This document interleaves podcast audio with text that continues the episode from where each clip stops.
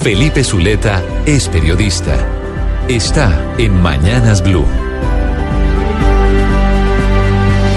6 y 20 de la mañana. Y en medio de todas esas malas noticias sobre los nuevos impuestos que nos van a poner a los colombianos, pues ayer hubo una noticia buena.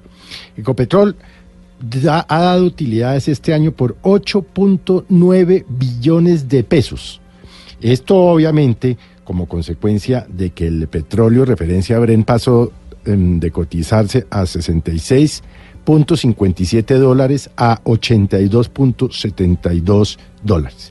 Por eso el eh, desempeño de la petrolera va muy bien este año, pues el crecimiento es del 179% comparado con las cifras del mismo periodo del año pasado. El presidente de la petrolera, Felipe Bayón, dijo que parte de la explicación en la demanda del material tuvo su razón en la flexibilidad también de la estrategia comercial del grupo Ecopetrol, que permitió aprovechar la mayor demanda de crudo proveniente de refinadoras de Asia y así generar un mayor valor y unos mayores ingresos para la compañía.